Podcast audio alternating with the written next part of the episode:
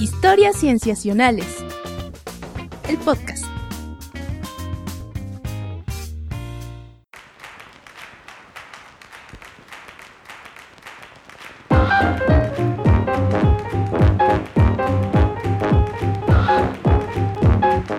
Bienvenidos a Historias Cienciacionales. Una vez más estamos grabando para ustedes para traerles aquello en las últimas décadas de la ciencia que ha sido premiado por los Nobel, porque este es el episodio de los Nobel. Yo me llamo Víctor Hernández y estoy muy contento de saludar a mis amigos. Saludo a Rodrigo Pacheco. ¿Cómo estás, Pach? Hola, ¿qué tal, Víctor? Muy bien, muchas gracias. Aquí nuevamente comentando y platicando los Nobels de cada año. Así Y- como cada año. Así es, pues esta vez tocaron varios distintos y hay, di- hay distintas opiniones al respecto, como siempre, detrás de los Nobel, sobre los premiados. Y vaya, siempre es eh, entretenido informarse cuáles fueron los premiados y saber cuáles son las historias detrás de ellos. Y también nos acompaña aquí Sofía. ¿Qué tal? ¿Cómo estás, Sofía? Hola, hola Pach, hola Vic, ¿cómo están? Bien, gracias. Muy bien, gracias. Qué bueno. También me presentan a mí para entonces yo dar introducción a nuestro invitado del día de hoy que nos va a estar acompañando con sus impresiones de los premios Nobel. Está con nosotros el doctor Carlos Fabián Flores Jasso. Hola doctor, ¿cómo estás? Hola, ¿qué tal, Sofía? Hola, ¿qué tal, Rigo y Víctor? Pues, Hola. muchas gracias por la invitación. Básicamente me siento privilegiado porque este es como un, un programa especial, anual, que solamente se hace Sí, una vez sí, al sí. Solo una De hecho estamos vestidos de gala. De, de- de manteles largos y con guante blanco. Y tú, Fabián, cuéntanos, ¿a qué te dedicas? ¿Qué haces? Pues mira, yo soy eh, investigador. Eh, mi título nobiliario es investigador en ciencias médicas. Soy, soy investigador, pero yo me gusta presentarme como soy científico este, y trabajo en el Instituto Nacional de Medicina Genómica. Eh, eso es básicamente a lo que me dedico. Muy bien. Fantástico. Genial. Buenísimo, pues vamos entonces a comentar los premios, amigos. Eh, eh, estamos nosotros grabando el viernes, justamente de la semana en la que se entregaron. Entonces, este, esto lo escucharán en un par de días. Eh, así es que eh, ya hay muchas cosas que se han comentado. Pero bueno, nosotros lo que vamos a hacer es platicar de qué se trataron cada uno, eh, irlo tratando de desmenuzar, de comentar también. Entonces, si les parece bien, pues vamos a darle. Nobelförsamlingen vid Karolinska institutet har idag beslutat att Nobelpriset i fysiologi eller medicin år 2019 skall delas lika mellan William Kaelin, Sir Peter Ratcliffe och Greg Semenza för deras upptäckter av hur celler känner av och anpassar sig efter syretillgång. Så det var svenska. I will turn to English. The Nobel Assembly at Karolinska Institutet has today decided to award the 2019 Nobel Prize in Physiology or Medicine jointly to William Kaelin, Sir Peter Ratcliffe, and Greg Semenza for their discoveries of how cells sense and adapt to oxygen availability. Here we have the three happy laureates.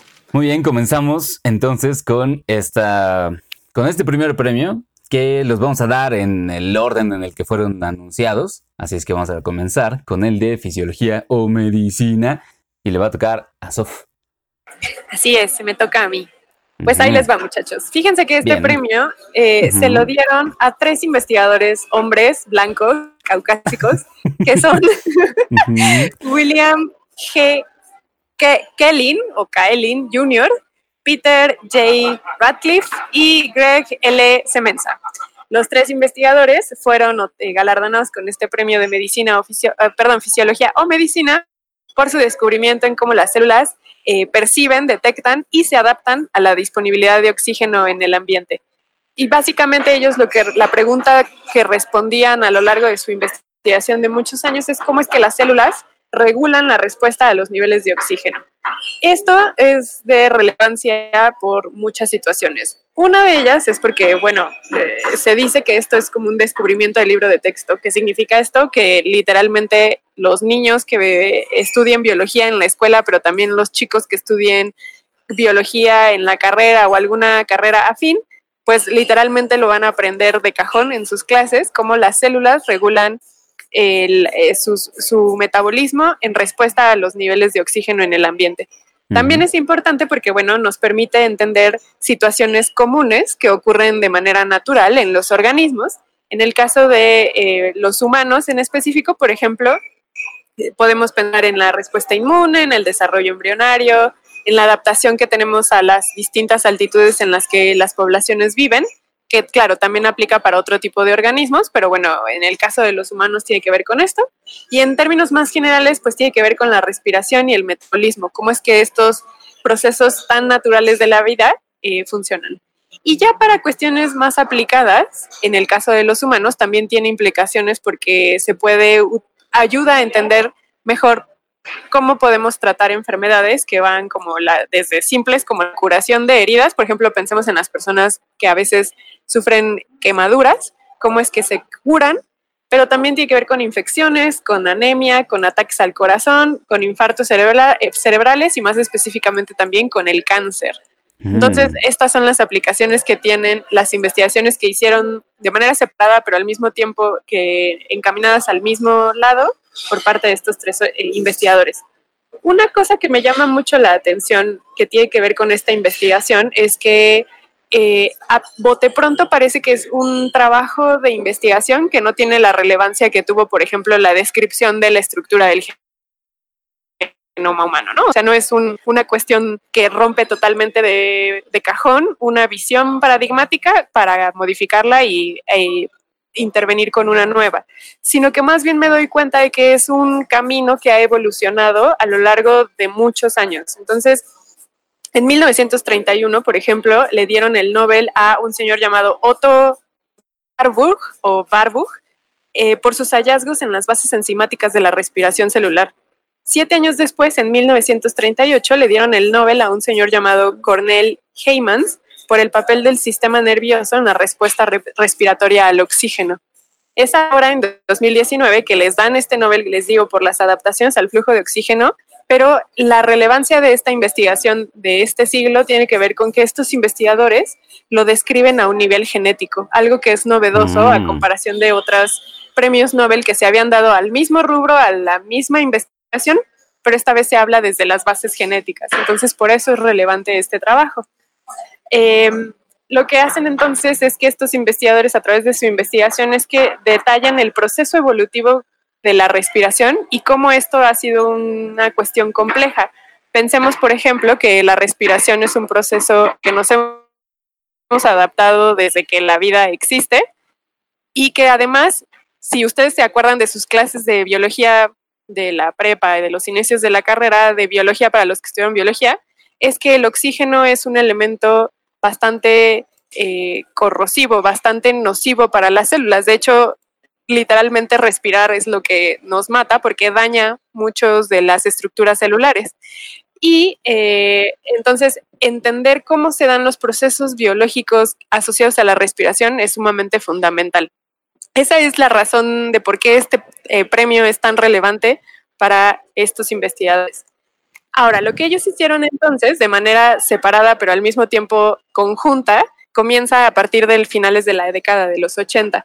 A finales de la década de los 80, bueno, en realidad tiene todo esto inicio desde Pasteur en el 58, cuando él demuestra que hay, ajá, sí, o sea, Pasteur demuestra que hay una situación compleja con el oxígeno y que las células eh, se benefician de un balance metabólico para el aprovechamiento del oxígeno. Y que es a través de este balance metabólico que ellos utilizan, las células utilizan eh, esto como un... Eh, se me fue la palabra. Exactamente. Exactamente, lo utilizan como un mecanismo para obtener energía de los alimentos. Pasteur, es, el primero que menciona la importancia de la respiración, pero es hasta finales de los 80 de nuestro, del siglo pasado que los trabajos en mecanismos eh, genéticos empiezan a cobrar relevancia. ¿Por qué esto es importante? Estos investigadores en el ADN de los organismos, sobre todo de organismos eucariontes y específicamente mamíferos, que dieran cuenta de los procesos asociados a la respiración. Y esto es muy importante porque pensemos que por esas épocas, a finales de los 80, se estaba conformando el proyecto Genoma Humano. Entonces las tecnologías de secuenciación estaban en sus inicios, bueno, no tan en sus inicios, pero no estaban tan bien establecidas como lo están ahora. Entonces estos investigadores estaban buscando literalmente secuencias del ADN que pudieran dar cuenta de eh, procesos asociados a la respiración. Y básicamente a, a, lo largo de la investigación encontraron que hay rutas de señalización genética asociadas al metabolismo con el oxígeno y hay al menos 300 genes que a su vez están involucrados en otras rutas metabólicas. Entonces es como todo un intrincado genético que da, está iniciado por la respiración. Y lo que ellos encontraron, lo que ellos describieron, es un factor de transcripción que está asociado a, un, a, un, a algo que ellos llamaron HIF, que es Hypoxia Inducible Factor, que es algo así como un factor de transcripción que se activa cuando hay falta de oxígeno. Y lo que ellos encontraron, de manera separada pero al mismo tiempo uniendo esfuerzos, es que cuando la célula detecta que hay niveles bajos de oxígeno, se activa una secuencia en específico genética que lo que hace es que genera eh, una eh, proteína y esta proteína que, se, que perdón, se genera una hormona, esta hormona se llama eritropoyetina, que para términos prácticos le dicen EPO. Esta hormona se produce en las células, específicamente en el riñón y en el hígado. Cuando esta proteína, perdón, cuando esta hormona se genera, entonces se lanza al torrente sanguíneo y se empiezan a producir eh, más células rojas. Entonces, me regreso para volver a explicarlo. Bajos niveles de oxígeno generan la activación de un gen en específico, de, perdón, no solamente de un gen, sino de todo un factor de transcripción de un conjunto de proteínas que activan a un gen. Y este gen entonces lo que es generar, dar la indicación de que se genere esta hormona, la EPO, y esta hormona entonces llega a través del torrente sanguíneo a las células em, de, las médula, de la médula ósea y se generan más glóbulos rojos. La, el aumento de glóbulos rojos entonces está asociado también con que haya una mayor producción de vasos capilares. Eso es lo que ellos encontraron, básicamente, así a resumidas cuentas. ¿Por qué esto es importante? Pensemos, por ejemplo, en el cáncer el cáncer se ha visto que los tumores, sobre todo en el centro de los tumores, hay niveles bajísimos de oxígeno, si no es que las células viven en condiciones de apoxia, hipoxia, sin oxígeno. Y entonces eh, se ha visto que estos tumores, a pesar de que no hay oxígeno, tienen la capacidad de generar eh, conexiones de venas capilares, de capilares, perdón, sanguíneos, y eso ayuda o se ha visto que está asociado con la migración de estas células tumorales a otras partes del cuerpo y de allí que haya metástasis. Eso tiene que ver, o sea, esa es la importancia de esta investigación para el cáncer, por ejemplo. Pero en el caso de la anemia, por ejemplo, se ha propuesto que a las personas que son anémicas se les den medicamentos que aumenten la producción de la hormona EPO para simular esta situación de falta de oxígeno y que las personas produzcan más glóbulos rojos y entonces salgan de esta situación de anemia. Eso en el caso también de la anemia. Entonces, si uno se pone a revisar la investigación, parece que es solamente una cuestión descriptiva muy sencilla de gen, mona, respuesta, pero en realidad está asociada con el sistema inmune del organismo, está asociada con el metabolismo del organismo y está asociada con un montón de rutas metabólicas que ayudan a la supervivencia de, eh, del organismo en cuestión. Entonces, esta investigación va más allá solamente de solamente la descripción del gen o de los genes asociados a la respiración, sino es toda una red que desencadena la supervivencia del organismo. Y ya de manera también de terminar, pues estos investigadores contaron un poco de sus vidas a una vez que ya les fueron anunciado el premio Nobel. Eh, todos ellos estaban, perdón, dos de ellos estaban en Estados Unidos y a los dos los despertaron. Uno de ellos estaba en Inglaterra. Em, a los que despertaron, uno de ellos dijo que se fue a dormir y se dice que tuvo una pesadilla, o sea, que nunca pensó que le fueran a ah, llamar. Se fue a dormir y tuvo una pesadilla así de que se quedaba dormido y no contestaba el teléfono. Entonces la pesadilla lo despertó, se dio cuenta que era la una y media de la mañana y dijo, ok, no, no, no, no es una pesadilla. Se volvió a dormir y cuando escuchó que el teléfono sonó, se despertó y se dio cuenta que eran las 5 de la mañana, entonces sabía que le estaban llamando para anunciarle el Nobel. Ah, o sea, sí lo estaba esperando, más o menos. De alguna manera estaba esperando que sí le llamaran, pero él sabía que las probabilidades de que eso sucediera eran muy bajas. Y hubo otro que era el que estaba en Inglaterra. Esperando todo emocionado toda la noche. Él estaba, él estaba, ¿sabes qué? Más bien eh, sabiendo que, pues, que se tiene que poner a trabajar. Y entonces él, eh, Peter Radcliffe, él más bien estaba en su laboratorio, él estaba en Londres. Él estaba más bien esperando, eh, aplicando para un grant y fue que le llamaron y fue así como contestó, se puso muy contento, pero siguió trabajando para seguir pidiendo el dinero para hacer su investigación. sí, pues sí, claro. Y también, Porque el dinero del premio llega, pero hasta finales de año. Exacto, sí. Y una cosa que me gustó, por ejemplo, un montón es que a William Kellin Jr., un profesor suyo, cuando estaba estudiando, le dijo que él sí era muy bueno, era bastante brillante, pero que él no se debería, no se hubiera dedicado a la investigación científica. Entonces, al final un profesor le había recomendado eso, pero finalmente sí se dedicó a eso y sacó un premio Nobel. Y terminó mientras lo recibía escribiendo para más grants. entonces sí, entonces está muy, está, pues la verdad es que sí está muy interesante la investigación. Les digo, a bote pronto parece que no es tan relevante, pero tiene implicaciones explicativas gigantescas y además tiene esta situación de una historia ya de otros premios antes. Entonces, de ahí la relevancia de este premio Nobel. Que lo que entiendo también, Sof, es que, eh, digamos, tiene muchas aplicaciones el conocimiento que han generado, aunque, eh, digamos que si bien entendí, no se ha desarrollado como tal tecnología muy particular basada en, en eso que ellos han generado, ¿no? Sino más bien es como que es potencial hasta ahora. Exactamente, sí. O sea, de lo que los investigadores hablan de sus trabajos propios es que más bien vislumbran que es a través de estas redes regulatorias se pueden eh, intervenir para generar tratamientos. Entonces, por ejemplo, este que les comento de la anemia, todavía lo vislumbran como una posible situación, pero no existe todavía nada establecido pero justo, justo me gusta mucho porque, o sea, a lo largo de lo que fui leyendo la investigación, han colaborado con una infinidad de investigadores que por su propia cuenta han hecho descripciones. De hecho, por ejemplo, el que les digo, el que su profesor le dijo que no se dedicara a la investigación científica, William Kellin, él empezó a trabajar en esto a través de la descripción de un tipo de cáncer hereditario que se llama von Hippel-Lindau, que eh, básicamente lo que sucede es que las, eh, los las vesículas, las, los capilares de sangre, em, se, así se generan por una eh, de manera exponencial. O sea que hay muchísimo paso capilar a través de justo este cáncer eh, en condiciones que no hay nada de oxígeno. Entonces él empezó más bien analizando pacientes y se dio cuenta de que sucede, o sea, él pensó que era a través del oxígeno que estaba la respuesta y eso fue lo que lo llevó a la investigación.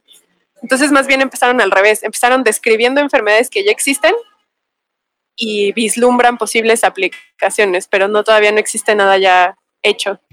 Fabián, ¿tú quieres decir algo? Sí, eh, bueno, fíjate que mm, de lo que sé, hay, hay un tratamiento que ya está asociado a, este, a desacoplar este sistema. Y ah. Eh, al menos ya está aprobado por el equivalente, no sé cómo se llama, pero ya está aprobado por el equivalente a la FDA, pero en Japón. Órale. Y no estoy, no estoy tan seguro si eh, lo que trata es anemia o lo que trata son eh, fallas renales, pero ya hay fármacos que específicamente desacoplan la formación del complejo de indocible por hipoxia. Y esta otra, y esta otra, la la proteína que es producto del gen de von Hippel-Lindau, que se llama VHL, este, desacopla estos dos mecanismos y este y entonces puede servir como tratamiento para alguna de estas dos enfermedades. No recuerdo cuál es exactamente ahorita, pero sí, ya hay algunos avances tecnológicos al respecto. Ajá, porque justo ahorita que mencionas el riñón, o sea, es verdad que esta proteína o sea, otra cosa que ellos descubrieron es que al principio de las investigaciones sabían que se producía solamente en el hígado, luego también vieron que era en el riñón y posteriormente y de manera muy reciente encontraron que esta, no proteína, perdón, esta hormona se genera en todos los tejidos de, al menos de los humanos. Entonces, este, también por eso hablan en el premio de la regulación de todos los tejidos humanos eh, de nuestro cuerpo que están asociados con una regulación a los niveles de oxígeno. Pero específicamente por eso que mencionas el tratamiento, tienes razón. Eh, los tratamientos que se vislumbran más cercanos tienen que ver con aquellos que este, tienen que ver con el riñón, el hígado y por cuestiones de anemia y cáncer, por supuesto. Son los tratamientos como más obvios. Hay, hay una aplicación práctica del asunto, aunque no es necesariamente un tratamiento, que impacta en el desarrollo eh, de los atletas, eh, de la capacidad atlética. Seguramente han visto eh, que hay muchos atletas que durante sus entrenamientos, sean jugadores de fútbol o de básquetbol o ciclistas o lo que sea, traen puestas unas máscaras. Ah. Esas máscaras limitan la cantidad de oxígeno que les llega, de tal forma que, pues empíricamente, ellos tienen una baja eh, eh, toma de oxígeno porque se ponen estas máscaras, con lo cual hacen que se produzcan más glóbulos rojos y con lo cual hacen que se inerven más partes de su cuerpo. Y cuando dejan de entrenar y cuando hacen el performance de su actividad, tienen más glóbulos rojos y tienen mucha más capacidad aeróbica, entonces pues aguantan condiciones más extenuantes de ejercicio. Ah, eso está súper, eso no lo sabía, porque justo también en las aplicaciones que mencionan, pero eso se me, me, pareció ya como más, o sea, claro, si hablamos de importancia, pues la importancia médica es mucho más relevante, ¿no? Pero también mencionan que una de las aplicaciones que tiene, justo como dices Fabián, es para los atletas, en el rendimiento eh, físico. Y entonces, por ejemplo, explican esta cuestión tan burda que es que la respiración es tan importante para procesos tan sencillos como el ejercicio. Y nosotros mismos lo hemos vivido, ¿no? Cuando hacemos más ejercicio del que estamos acostumbrados a hacer, nos terminan doliendo los músculos. Y tiene que ver justo con que nuestros músculos reciben menos oxígeno del que están acostumbrados a recibir y entonces entran en una situación de hipoxia y por eso nos duelen los músculos. Porque el cuerpo empieza a aprovechar lo que tiene y como no tiene oxígeno, pues ni modo. A carencia de eso, seguimos con la actividad física. Eh, y entonces también los investigadores mencionan que otra aplicación es justo eso, aumentar el rendimiento de los atletas porque van a estar, van a poder controlar sus niveles de oxígeno y por tanto van a poder regular su metabolismo en función del oxígeno al que están expuestos. Pero bueno, eso ya es una aplicación mucho posterior a las que se podrían revisar con cáncer, anemia o enfermedades de riñón o de hígado. Patch. No, no, eh, pues ya eh, creo que se dijo todo. Tenía un comentario justo respecto a lo que comentaban de los deportistas, pero lo hablamos. Perfecto. Ya, sí. Sí, pues está, está muy padre como eh, parece algo así de lejano cuando dices ¿no? las bases genéticas de la respuesta a los niveles de oxígeno, pero está muy cercano realmente. O sea, tanto puede ser que eh, pensemos en él cuando hagamos ejercicio, como cuando veamos atletas o pues en la medicina, ¿no? En tratamientos ya como tal. Sí, sí, la verdad es que me estoy dando, o sea, bueno, no sé ustedes qué piensen, pero igual hoy en estaba escuchando uno de los episodios del podcast de Nature que hablaban de una investigación en el que están analizando qué tan efectivo es vacunar a las personas en función de la hora en la que se les vacuna, o sea, dependiendo su ciclo mm. circadiano, qué tan efectiva es la vacunación dependiendo el momento del día en el que los vacunan. Y parece ser, al menos hecho, han hecho la investigación en ratones, pero se han dado cuenta que al mediodía es más efectivo para su sistema inmune vacunarlos. Entonces me estoy dando cuenta que estamos regresando como a las bases de la vida, pero al mismo tiempo ha sido resultado de que nuestra investigación científica se ha hecho cada vez más compleja. Entonces, sí, es verdad que la descripción de la respuesta al oxígeno tiene muchos años, pero a regresarnos a las bases genéticas de la respiración parecería algo bien simple, banal y superfluo, pero en realidad tiene, un tiene una raíz explicativa bien profunda y un potencial de aplicación, un espectro grandísimo. Entonces, Oye, Sofía, y, perdón, y al principio cuando escuchaste la noticia como que no te notabas tan contenta de, este premio Nobel y ahora te noto bastante emocionada. Yo, la verdad, ¿Qué cambió en ti? Sí, debo decirles que en general los tres premios Nobel de este año me decepcionaron en demasía. O sea, me parecieron bien, bien, eh, eso, superfluos. Me parecieron banales y que no tenían una aplicación o un cambio en la humanidad tan grande. Pero una vez que me metí a investigar de estas investigaciones, valga la redundancia, estos trabajos científicos, me voló la tapa de los sesos porque de verdad veo que es mucho tiempo de trabajo que partieron de una pregunta bien básica que es qué pasa con el oxígeno en las células y que al final tiene eh, aplicaciones gigantes. Entonces, me gusta mucho, bueno, ya lo hablaremos con el de litio patch porque justo uno de los ganadores del premio Nobel le hicieron una pregunta de su trabajo y él dijo, no, pues es que yo no esperaba llegar a esto y al final miren, me gané. Entonces los tres investigadores del de medicina también empezaron así, o sea, empezaron incluso hasta siendo descartados de su misma profesión y al final terminaron viendo la manera en cómo comprendemos la vida y eso está increíble. Pero justo suceden ese tipo de cosas, ¿no? Es común eh, pensar que la ciencia básica, ¿no? Que es clásico que te dicen como, bueno, ¿y para qué sirve la ciencia básica? Y la ciencia básica es la base de, pues, gran parte del conocimiento y justo es, es, ciencia básica que cambia los cimientos de, de muchísimas ramas. Sí, de hecho, este, uno de los ganadores del premio Nobel, de este premio Nobel, es lo que dicen, que quieren con ellos visualizar la relevancia de la investigación científica básica. Y de hecho me gustó mucho algo que dijo, porque se me hace bien científico, pero me gustó un montón, porque dice, Peter Radcliffe dijo, hacemos conocimiento, eso es lo que hago como un científico financiado públicamente. Esto es buen conocimiento, es verdadero y es correcto. Y entonces él lo que decía es, tenemos que financiar el conocimiento básico porque esto nos da pauta a aplicaciones inimaginables. Y ya. Sin duda. Buenísimo. Muchas gracias. Eh, no, gracias a ti, gracias a ti, Sof. Eh, seguro que vamos a seguir comentando este tipo de cosas con los otros dos.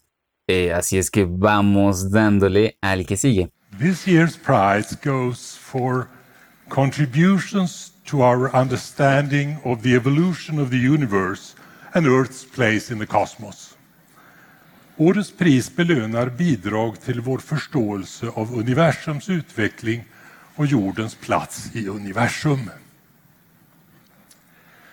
Kungliga Vetenskapsakademien har idag beslutat att utdela 2019 års Nobelpris i fysik med ena hälften till James Peebles för teoretiska upptäckter inom fysikalisk kosmologi.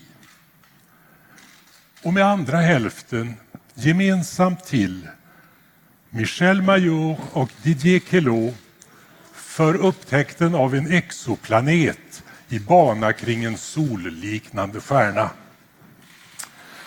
The Royal Swedish Academy of Sciences has today decided to award the 2019 Nobel Prize in Physics, with one half to James Peebles for theoretical discoveries in physical cosmology, and the other half jointly to Michel Mayor and Didier Queloz for the discovery of an exoplanet orbiting a solar type star. Que eh, es el de física y me toca platicarlo a mí este premio Nobel de Física tuvo algo un poco atípico porque se dio por dos temas diferentes. O sea, la Academia del Nobel lo manejó como que les estaba dando el, premio por las contribuciones al entendimiento de la evolución del universo y el lugar del planeta Tierra en el cosmos. eso suena muy general, ¿no? Es como que pues casi cualquier astrofísico trabaja en ese tema.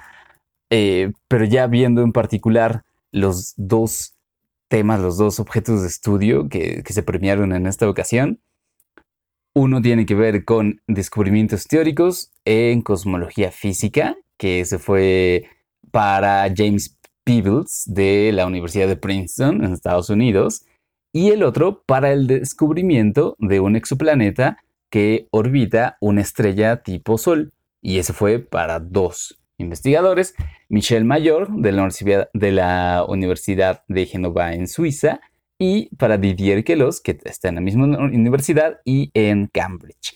Entonces, eh, realmente digamos que es un premio Nobel para dos temas, que algo, es algo que no pasa con, por lo pronto con el de química y el de medicina de este año, eh, pero como que tampoco es tan común que ocurra en, este, en otros años, ¿no? Entonces tiene eso de notable. Em, pero déjenme les platico de que van entonces los premios. El de James Peebles, eh, digamos que el que está otorgado de manera individual, él es un físico que ha hecho muchas contribuciones al entendimiento precisamente de la evolución del universo, pero en particular, eh, digamos que sus aportes más grandes tienen que ver con la materia oscura. Entonces, por ejemplo, el que señalan, el, artículo que señalan como uno fundacional en ese tema, y lo señalan en el anuncio del Nobel, es uno de 1965, publicado en solitario por él, que lleva como título El contenido de la radiación de cuerpo oscuro en el universo y la formación de las galaxias. Y lo que discuten en este artículo, sin entrar en demasiados detalles, porque yo no podría hacerlo, sino que lo que dice es que em, más bien es un artículo que trata acerca de cómo precisamente la materia oscura eh, puede influir en la formación de las galaxias. Y entonces em, se, considera que es importante, puesto que eh, sabemos que la, materia en el universo eh, está dividida en proporciones, pero la materia que nosotros conocemos y que podemos detectar eh, digamos que la materia que no es la materia oscura ni la energía oscura es un porcentaje muy pequeño de, la constitución del universo en total. En cambio, tanto la materia oscura como lo que se llama energía oscura son lo que constituyen la mayoría de lo que, de lo que hay allá afuera. Entonces, ir descifrando cómo es que eso, que todavía no se logra explicar a cabalidad, influye en la, evolución de las galaxias, en cómo se forman, en cómo crecen, eh, pues se considera tan notable que varias décadas después eh, el comité lo consideró digno de premio Nobel.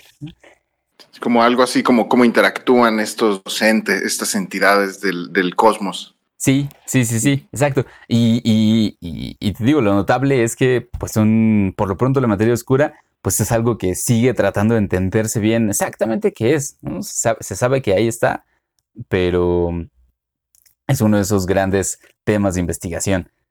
Em, entonces, ese es el tema de James Peebles. Y ahora el tema de los otros dos, de Michel Mayor y Didier Queloz, es el de los exoplanetas.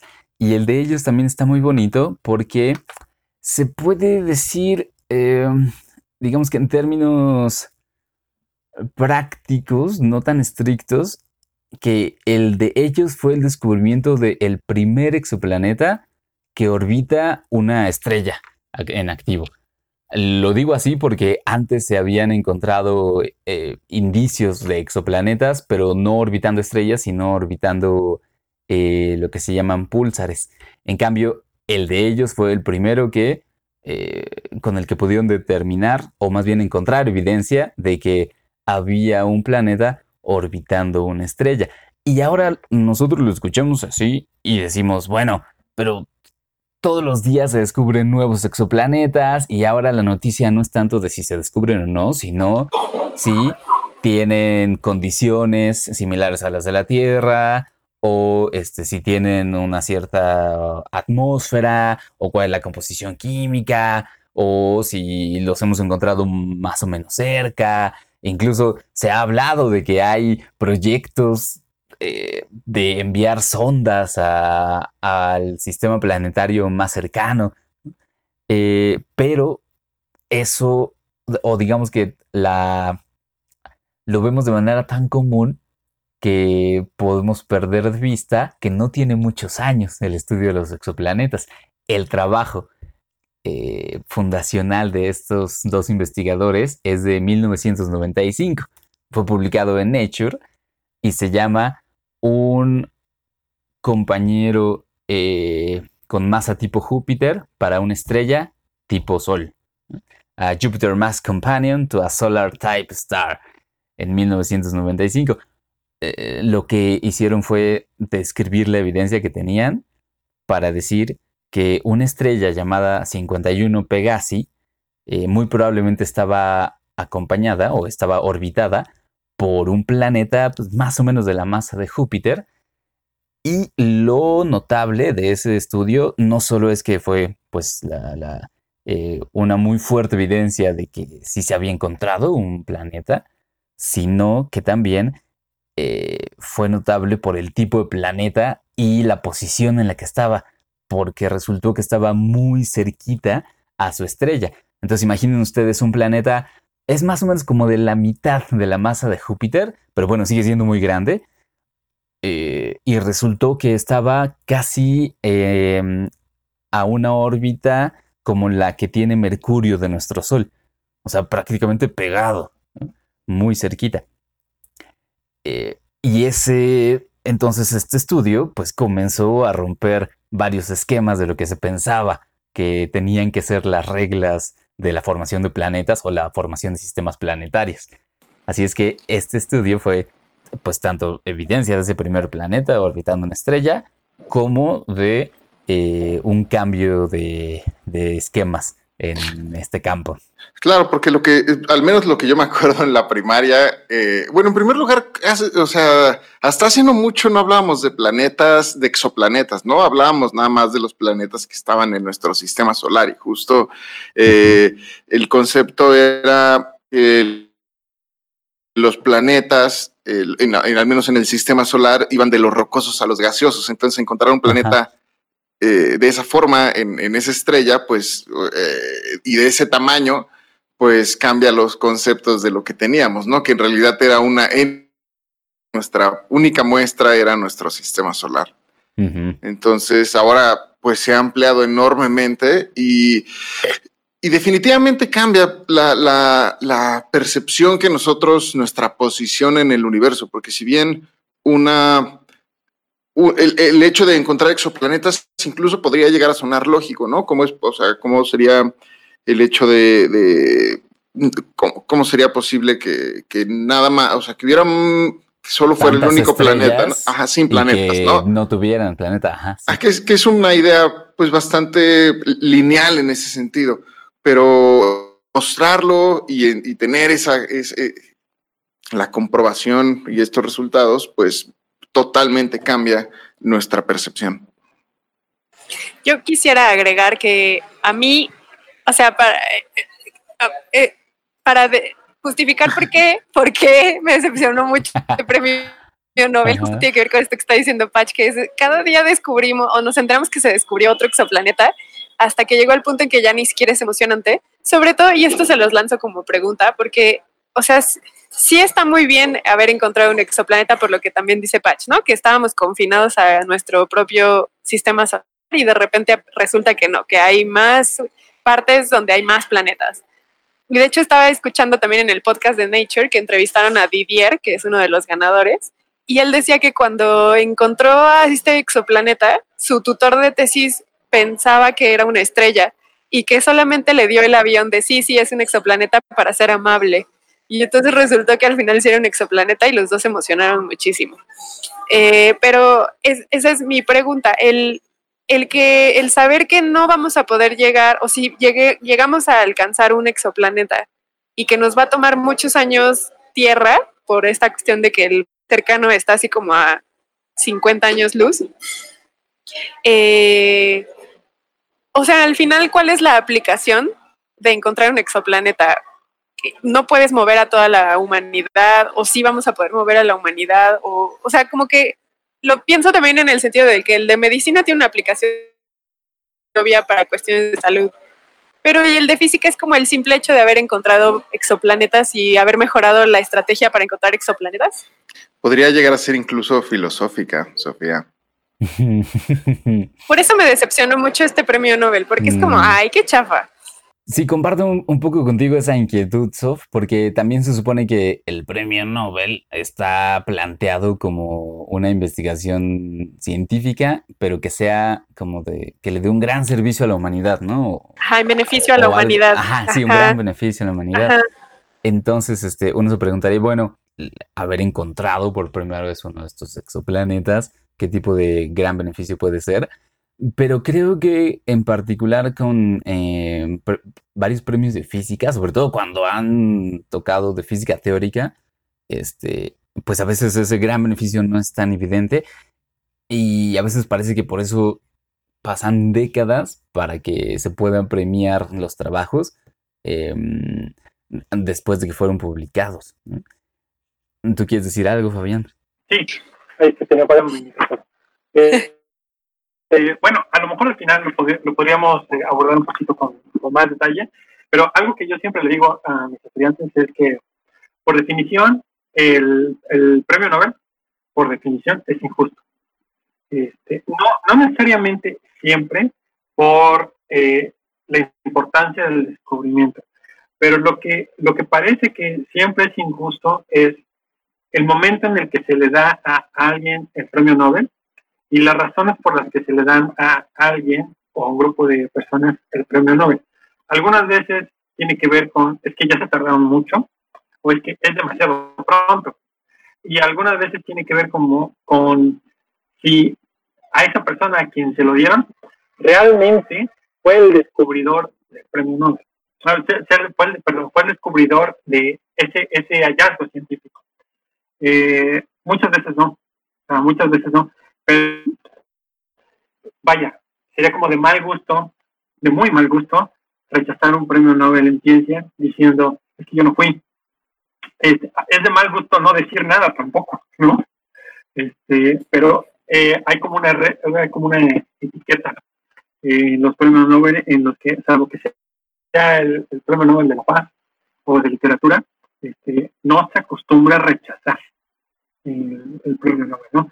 Entonces, eso casi, casi por definición los hace inherentemente injustos. Eso, es lo que, lo que creo. Sí, digamos que es un justamente un punto que incluso hemos platicado acá en otros episodios de los noveles, em, que eh, la ciencia se va volviendo cada vez más una empresa colectiva, global, de tal manera que las aportaciones que hacen las personas suelen ser pequeñas, pero todas esas se van acumulando, de tal manera que, bueno, se llegan a los grandes avances.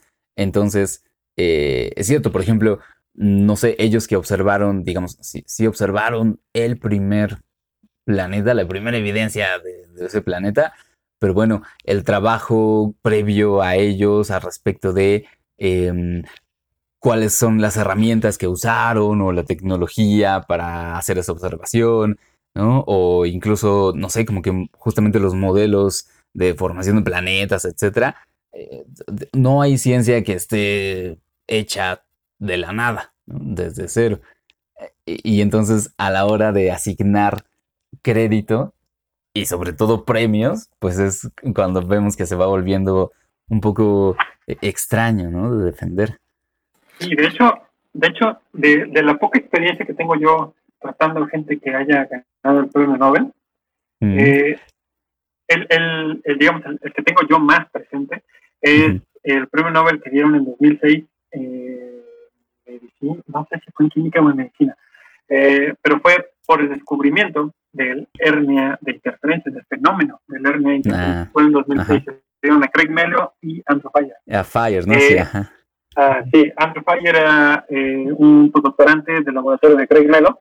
Este, Craig Mello trabaja en la universidad donde yo hice mi estancia postdoctoral, en la Universidad de Massachusetts, en la, Escuela de Medicina de la Universidad de Massachusetts. Entonces, eh, yo, por hacer del destino y por trabajar en lo que trabajaba, eh, y sigo trabajando, era una interferencia eh, terminé muchas veces en, en, su casa, eh, porque él hacía una fiesta anual con los miembros del departamento y al cual yo pertenecía.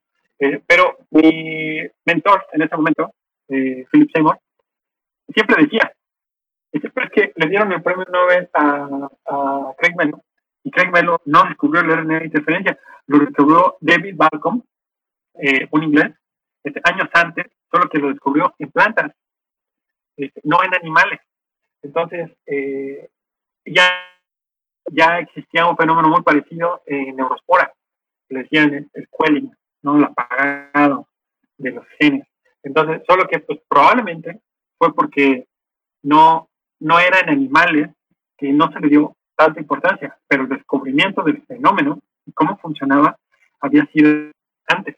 Y lo cual me lleva a compartirles un sueño que tuve hace cuatro días cuando iba a ser el, el, el, anuncio de los premios Nobel de Medicina. Y es que hace algunos años yo aposté con una ex colega que en menos de cinco años, de hecho, hace seis años, aposté con una ex colega eh, que en menos de cinco años me iban a dar el premio Nobel a Jennifer Downey y a Manuel Carpentier.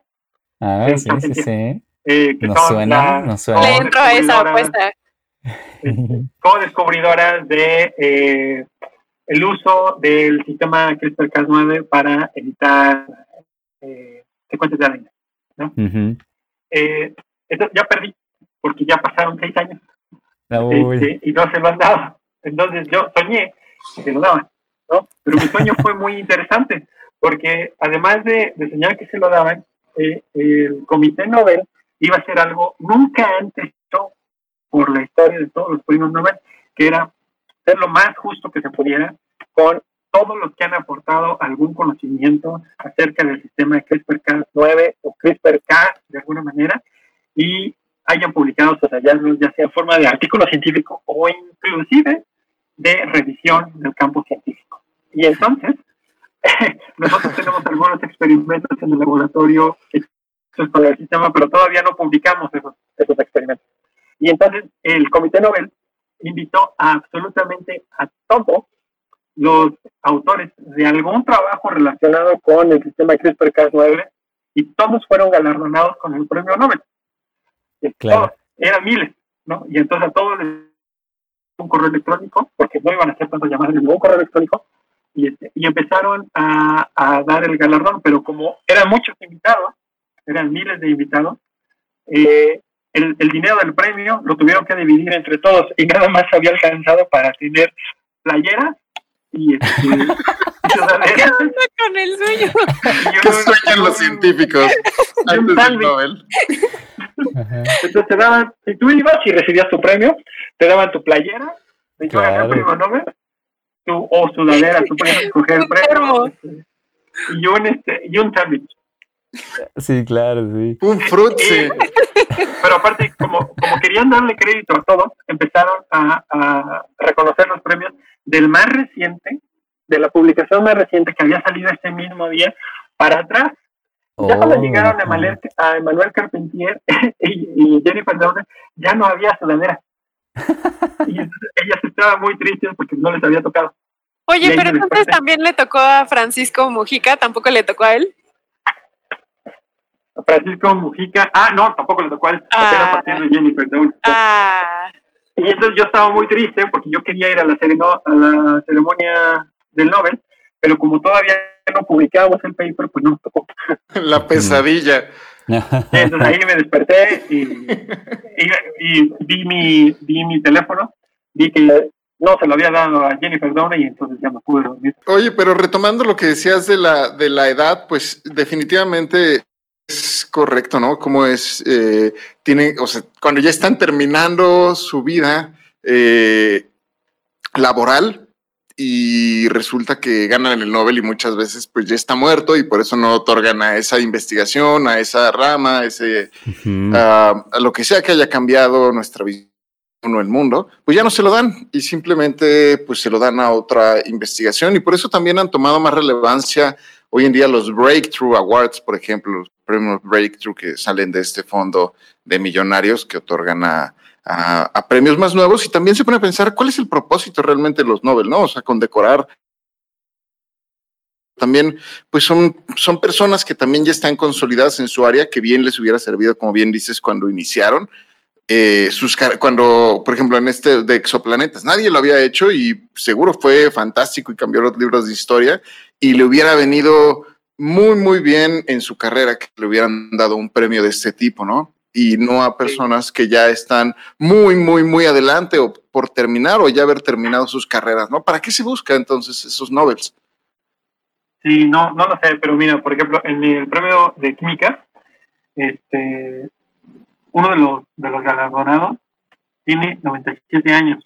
Sí, sí, claro. Eh, cuyo apellido es Goodenough. ¿Cómo se apellida? Goodenough. ¿Cómo se apellida? Goodenough. Good enough. Como suficientemente bueno. Tiene 97 años. El premio Nobel que yo les decía, el de Craig Mello y Andrew Fire, eh, ellos eran relativamente jóvenes en ese tiempo pero eh, eh, lo más, lo más sui generis de ese premio es que es uno de los premios que más rápido se han otorgado. O sea, el, el descubrimiento fue publicado en 1998 y en el 2006 fue el, el, el galardón. Entonces Ujú. pasaron ocho años. Eh, Sí, no es muy poquito. 20, Ujú. o 30 o 40, sino pasaron ocho años nada más. De hecho, cuando a mí esto me lo contó la esposa de Craig Mellon en alguna, en alguna reunión que tuvimos, ¿no?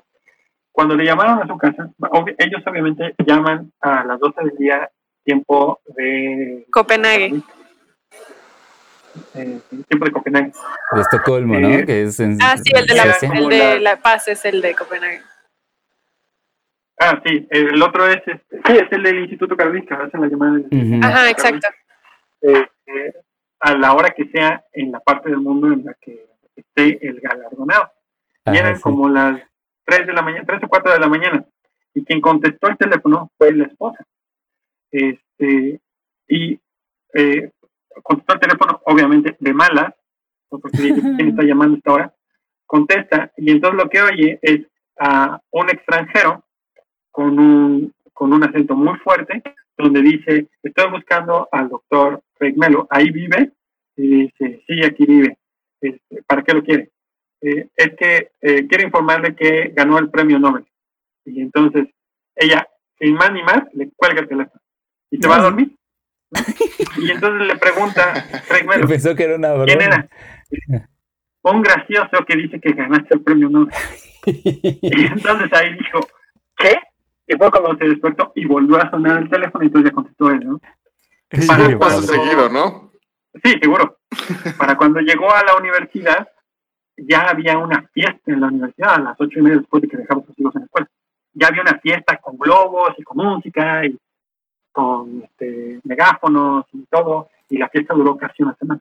Y a partir de ahí se volvió una celebridad, eh, sin saberlo, ¿no? Eh, o sea, así, es, así es como cambia el Nobel la vida de los investigadores que lo ganan. Pues de hecho, este señor Didier, el uno de los de física, decía que él estaba en una reunión, porque él estaba en Inglaterra cuando le llamaron.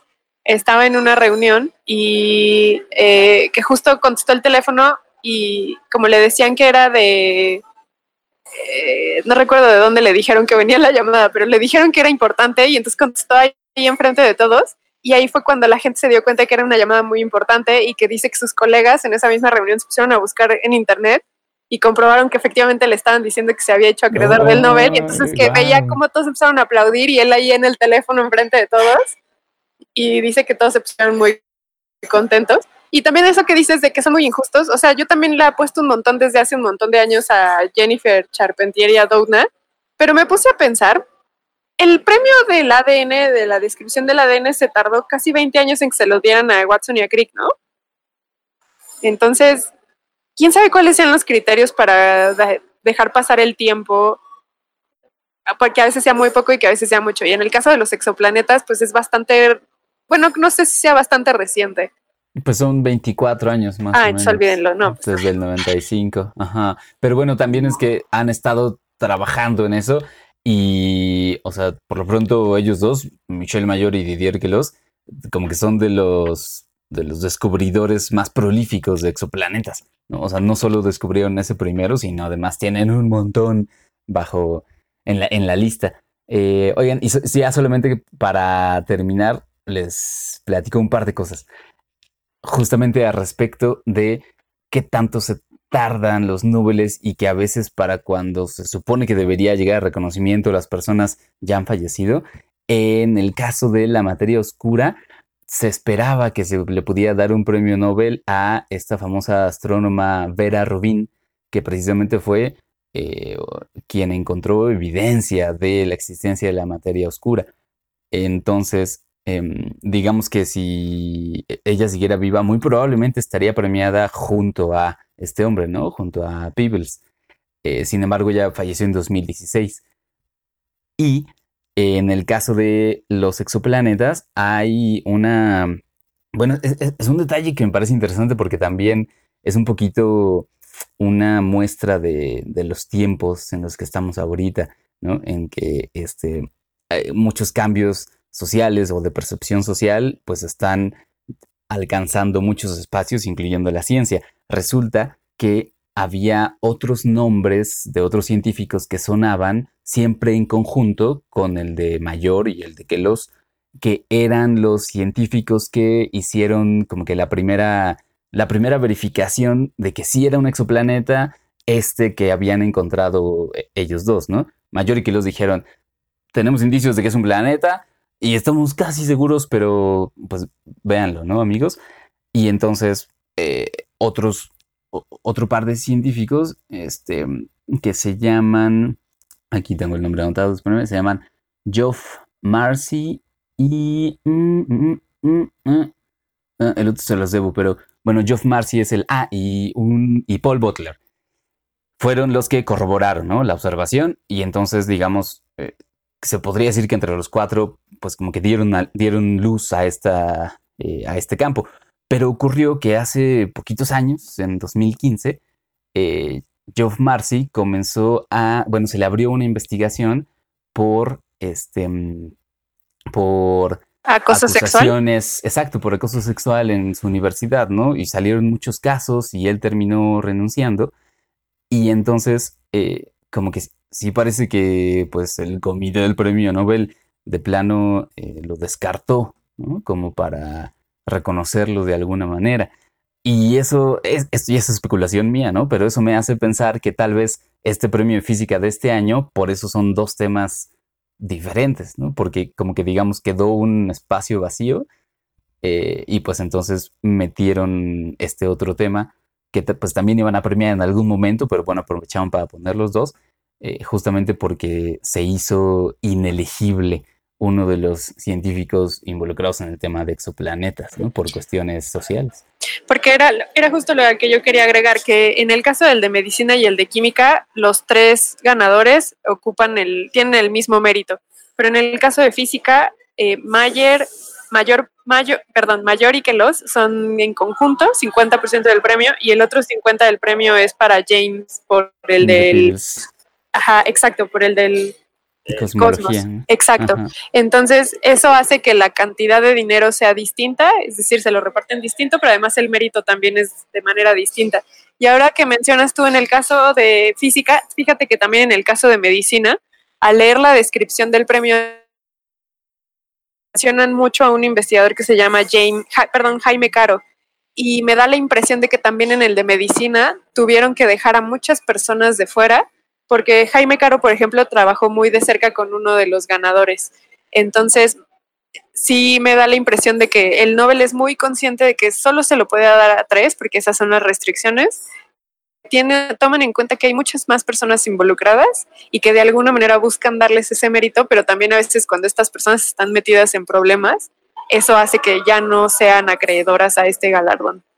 Y pues está medio también ortodoxo y obsoleto un poco, pero bueno, entiendo también a veces las decisiones. Claro, claro. Pues sí, pues esos, esos son los datos entonces para, para este premio de física.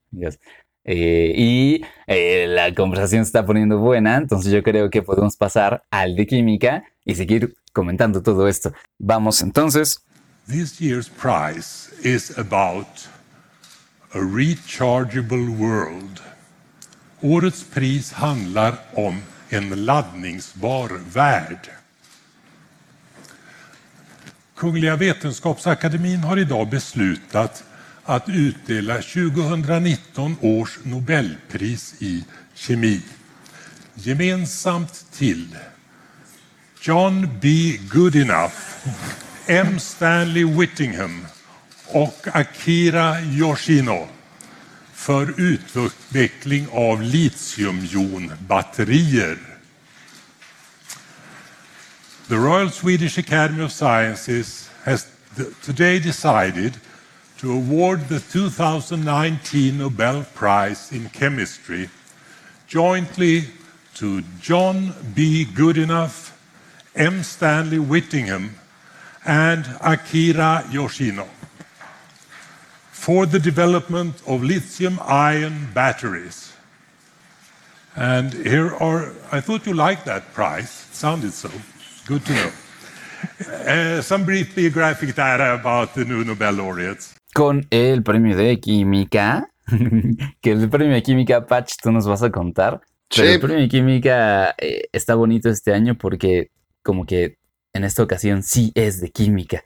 Casi siempre el de química está un poquito más cercano a física o Baila por o ahí. biología o medicina, sí, pero ahora sí.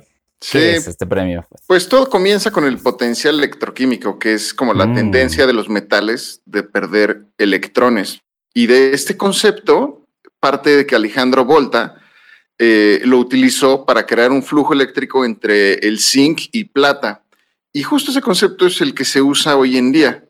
Y lo otro que hay que tener en cuenta es que el elemento litio tiene la mayor tendencia de perder electrones.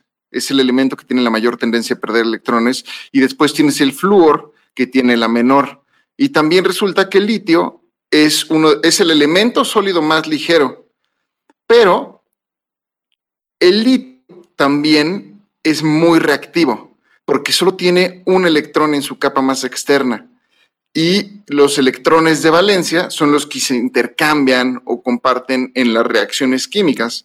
Entonces, teniendo esto en cuenta, una pila entonces está hecha de dos electrodos, que es un ánodo y un cátodo, que usualmente están hoy en día separados por un líquido eh, que, eh, digamos, separa estos dos, este, dos elementos de la pila. Entonces, el litio, como bien les decía, es muy reactivo y cuando se junta con un óxido de metal es, eh, es estable. Entonces, si se separa un átomo de, un, átomo de litio del metal, entonces se genera un ion de litio, que es, digamos, que tienes el, el, el, el elemento libre y pierde este electrón con el que está unido al metal. Entonces, eh, eh, por ejemplo, en las baterías de Tesla, que es como la, la innovación eh, que está en boga ahorita, utiliza este, un electrolito y un grafito como capas. O sea, de un lado tienes el metal, eh, el óxido de metal con, este, con el litio, y del otro lado tienes eh, una barrera de un electrolito y después tienes grafito en, este, en el siguiente campo. Entonces, el grafito funciona como un cátodo y el, el oxígeno de metal funciona como un, un ánodo. Entonces, el grafito es de donde viaja el ion del litio eh, hacia el óxido de metal. Ahorita va a quedar un poquito más claro. Entonces, digamos que tienes un, um, el metal que lo transfieres para cargar la batería, el metal con litio, para cargar la batería, empiezas a quitarle todos estos litios y empiezas a soltar electrones. Entonces viaja hacia el grafeno que está del otro lado por una corriente que está conectado. Entonces los electrones que se van separando y que se van soltando pasan por este metal y llegan al, al grafito. Y en el grafito ya los está esperando este litio liberado. Y el litio liberado pasa por esta barrera de electrolitos que impide que pasen los electrones. Entonces los electrones solo pueden pasar por un lado, que es este, esta corriente por donde están conectados.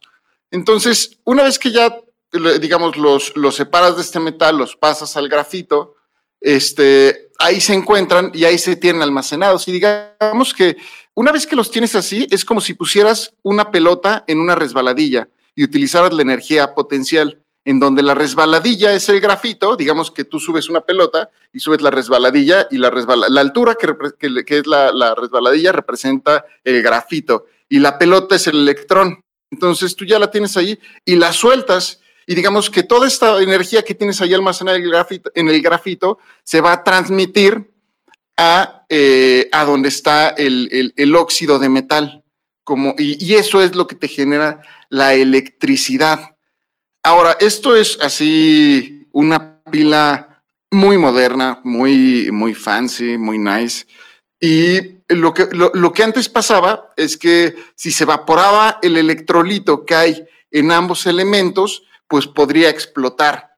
Entonces, eh, por ahí hay, o sea, por ahí se mete la barrera de electrolito ya después meten unas, una barrera que se llama la interfaz sólida de electrolito, pero esto ya son cosas muy, muy modernas que, que, buscan mejorar la eficiencia de este concepto que es la pila. Entonces, eh, incluso se piensa que se puede ahora sustituir, o sea, ya en un futuro se podría pensar que este grafito se puede sustituir con este, por silicón e incrementar incluso cinco veces la capacidad que tienes de almacenar electrones, entonces tienes una pila del mismo tamaño, tiene una capacidad mayor de almacenar electrones que pasen al óxido de metal que va a empezar a tener, eh, va a ser enriquecido con litio.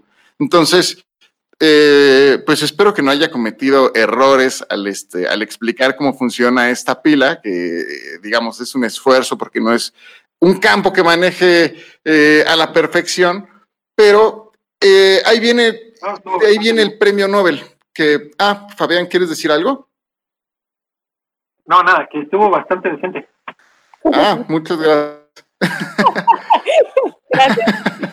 Gracias. Entonces, ahí viene lo del premio, eh, ¿por qué se les galardona el premio Nobel? En esta ocasión, el premio Nobel, no, digamos que no es un, un grupo, un laboratorio de, que, que desarrolló la pila, sino que es todo este proceso que les acabo de contar. O sea, cada de estas cosas que se, se han ido agregando eh, son a quienes se les otorgó el Nobel, digamos como las cosas básicas, que son G.B. Goodenough, que es el, el, investigador que, del que hablamos hace poco, que es de la Universidad de Texas en Austin, Stanley Whittingham, de la Universidad de Binghamton, y Universidad de Mayo. Y la historia va así, que desde 1970 hay baterías recargables, eso, digamos, ellos no innovaron en eso, pero se pensaba en ese entonces que el litio, al tener esta capacidad de liberar electrones, sería la solución, pero lo que los impedía a utilizarla era la reactividad que tiene este litio. Entonces lo hacía un elemento difícil de manipular para la industria. Entonces llega, aquí es donde llega Stanley Whittingham, que trabajaba en la compañía Exxon y la solución que le dio al problema es, eh, es eh, con metal en el ánodo iones de litio metidos en disulfuro de titanio como el cátodo, que eh, él justo descubrió este compuesto, prueba que se podía cargar la batería, prueba que se, que, que, se podía resolver este problema de la, de la reactividad del litio. El problema es que cuando se cargaba varias veces, teniendo estos compuestos, la batería podría explotar. Entonces, eh, Whittingham lo que hizo fue combinar el litio metálico con aluminio como el ánodo para mejorar esta, esta seguridad. Entonces, una vez que ya se tiene un, litio un tanto estable, llega en 1980 este John Goodenough, y que en ese momento era un investigador de Oxford, y él, hizo una predicción diciendo que un óxido de metal mejoraría, eh, sería un mejor, eh, tendría una mejor función como cátodo. Y entonces justo sustituyó este disulfuro de titanio eh, con el óxido de cobalto y justo esto duplica la producción de voltaje de las baterías. Entonces, una vez teniendo estos elementos, llega Yoshino, que nació en Osaka, en Japón, y él trabaja en la corporación Asahi Kasei y él tenía una colaboración con la Universidad de Mayo y lo que hicieron fue usar como cátodo el óxido de cobalto para crear la primera batería de iones de litio que era comercialmente viable. Y esto, esto sucedió en 1985. Y también los electrones, este, los compuestos que utilizó para almacenar, digamos, para subir los electrones a la resbaladilla, eh, utilizó un material que es llamado coque de petróleo. Y el coque de petróleo es un sólido de carbono que es derivado de procesos que se dan en refinerías de petróleo. Y esto hizo muy seguras las baterías de litio. Y esto, y esto justo fue, e, esta combinación de toda esta historia hizo que en 1991 Sony comerciara la primera batería. Y por esta razón y por esta historia, es que les dan el Nobel de Química este año. Y justo, pues es pura química lo que hay adentro de estos elementos, de este intercambio de, electrones y estos de materia que se dan. Eh, justo como dices, Víctor, es meramente químico lo que, lo que ocurre en esta ocasión. Dices, mencionas la primera batería patch, pero eh, ¿te refieres a la primera recargable, la primera de litio? Ah, sí, justo. Sí, perdón, la, la, primera batería de ion litio. Ya. recargable. Sí, sí. Que según entiendo, o sea, son las que tenemos en nuestros dispositivos móviles.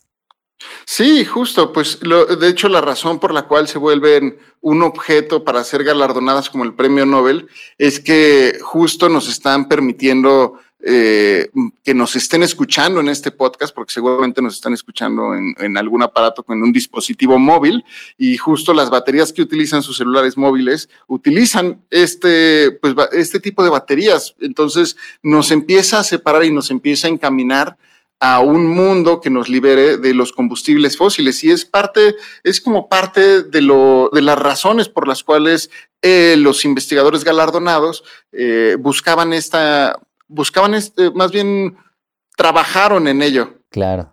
Claro. Entonces, pues ya más o menos, pues definitivamente cambió nuestra nuestra, nuestro manejo de la energía, nos está liberando a un mundo mucho más, eh, más portátil.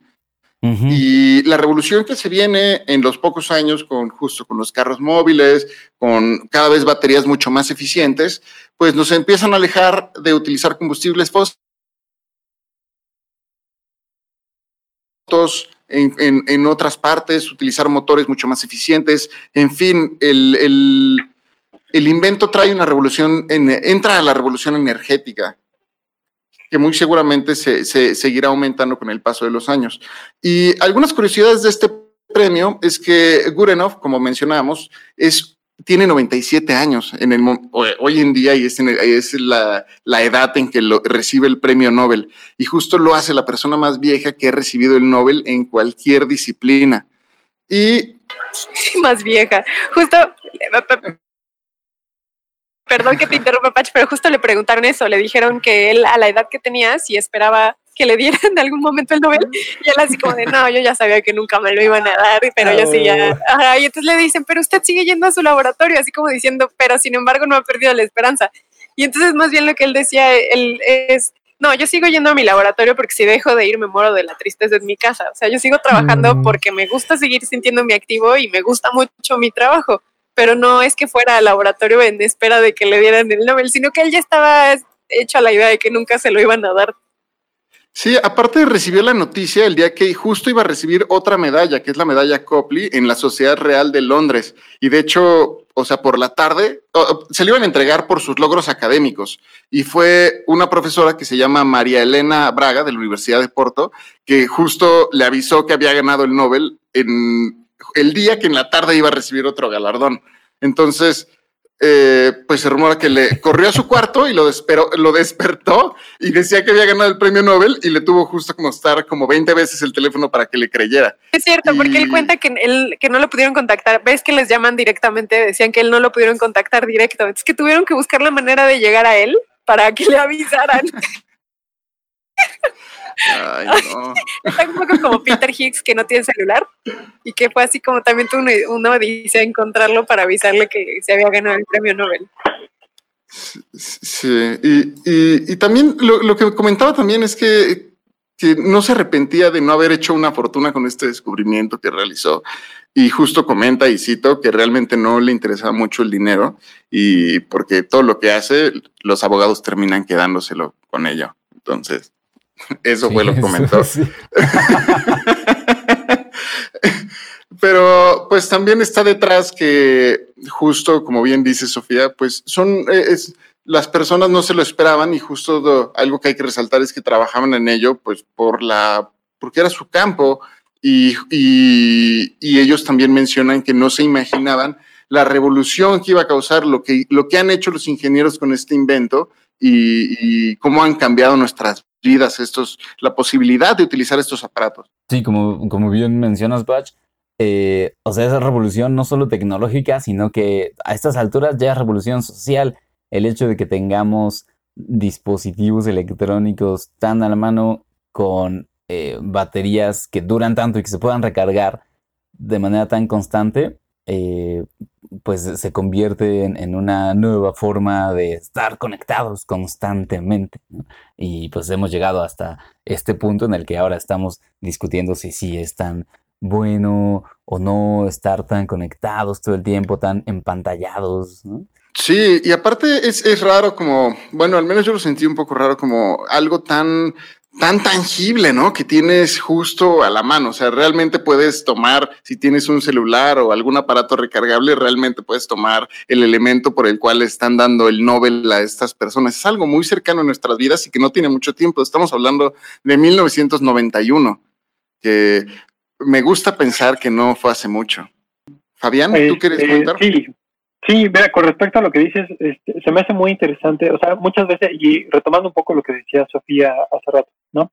Eh, o sea, eh, los premios científicos generalmente se dan cuando, cuando hay otro grupo de científicos que considera que lo que sea que se descubrió es muy importante y que trastoca otras áreas, ¿no? Eh, o que otras áreas también trastocan ese, ese conocimiento, o sea, en, en ambos sentidos. En este caso, en el de las baterías, es un clarísimo ejemplo en el que en su momento esos descubrimientos, ese, por ejemplo, usar litio por primera vez y esto, tecnológicamente no, no tenía mucho sentido. O sea, y cuando digo tecnológicamente me refiero a la aplicación de ese conocimiento a resolver problemas de la vida diaria. Eh, porque era muy caro, no se, no se tenía la tecnología, las compañías que fabricaban eh, baterías, no estaban dispuestas a cambiar, este, el negocio ya estaba andando con las pilas alcalinas, este, no le veía mucho, mucho caso este, monetariamente, no le veía mucho caso estar recargando las baterías, pues vas y compras otras, ¿no?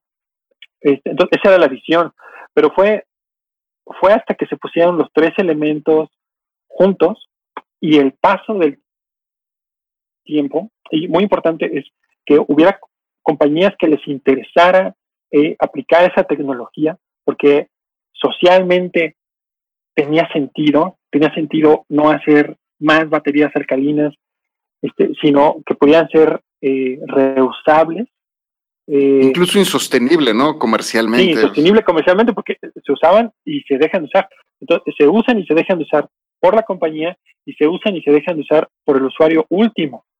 Eh, y es difícil, era muy difícil reciclarlas, sigue siendo muy difícil reciclarlas, ¿no? Este, entonces, también para que esas tecnologías, no sé, eh, ahora no se me ocurre cómo, pero por ejemplo, un exoplaneta, el conocimiento de un nuevo exoplaneta pueda llegar a transformar nuestras vidas, también tiene que tener una temporalidad eh, comercial y económica en su, en su momento.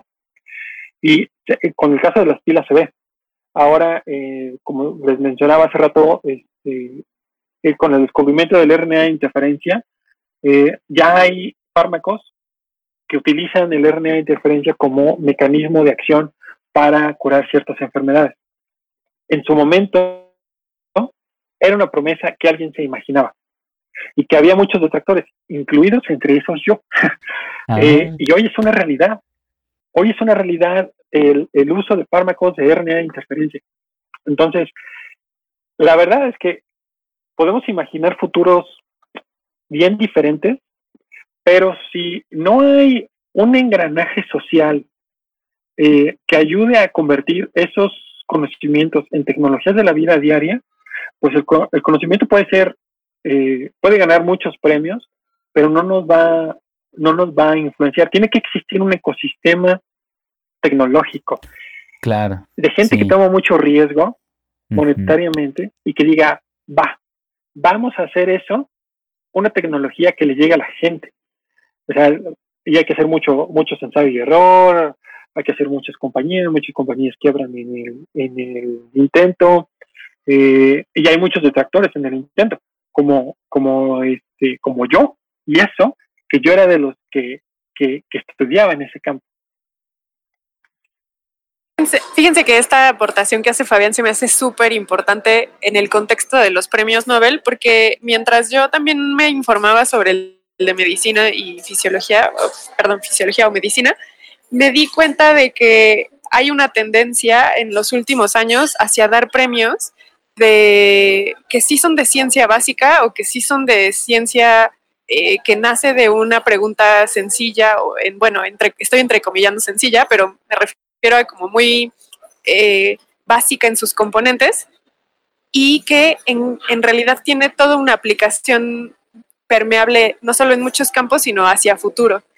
Y, eh, por ejemplo, estoy pensando, igual me regreso al caso de, no sé, la descripción de la estructura del ADN o el bosón de Higgs, que sí son escaleras gigantes para el conocimiento científico, pero también es verdad que ahora se han dado premios más bien que tienen que ver con la aplicación de gente que se atreve a apostarle a, esta ciencia básica y que llegue a más personas, pero que también mejore la calidad de vida de las personas en función de cómo eso puede aplicarse.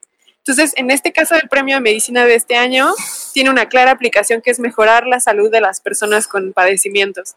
En el caso de este de la batería de litios, parecería que es una cuestión bien básica de cationes, electrones y moléculas, pero en realidad, como dice Fabián y Pach, o sea, esto ya lo estamos viendo en las baterías y en las compañías que ya están dándole dinero a esto. O sea, en realidad ya son cosas que ya tenemos en nuestras bolsas de nuestros pantalones.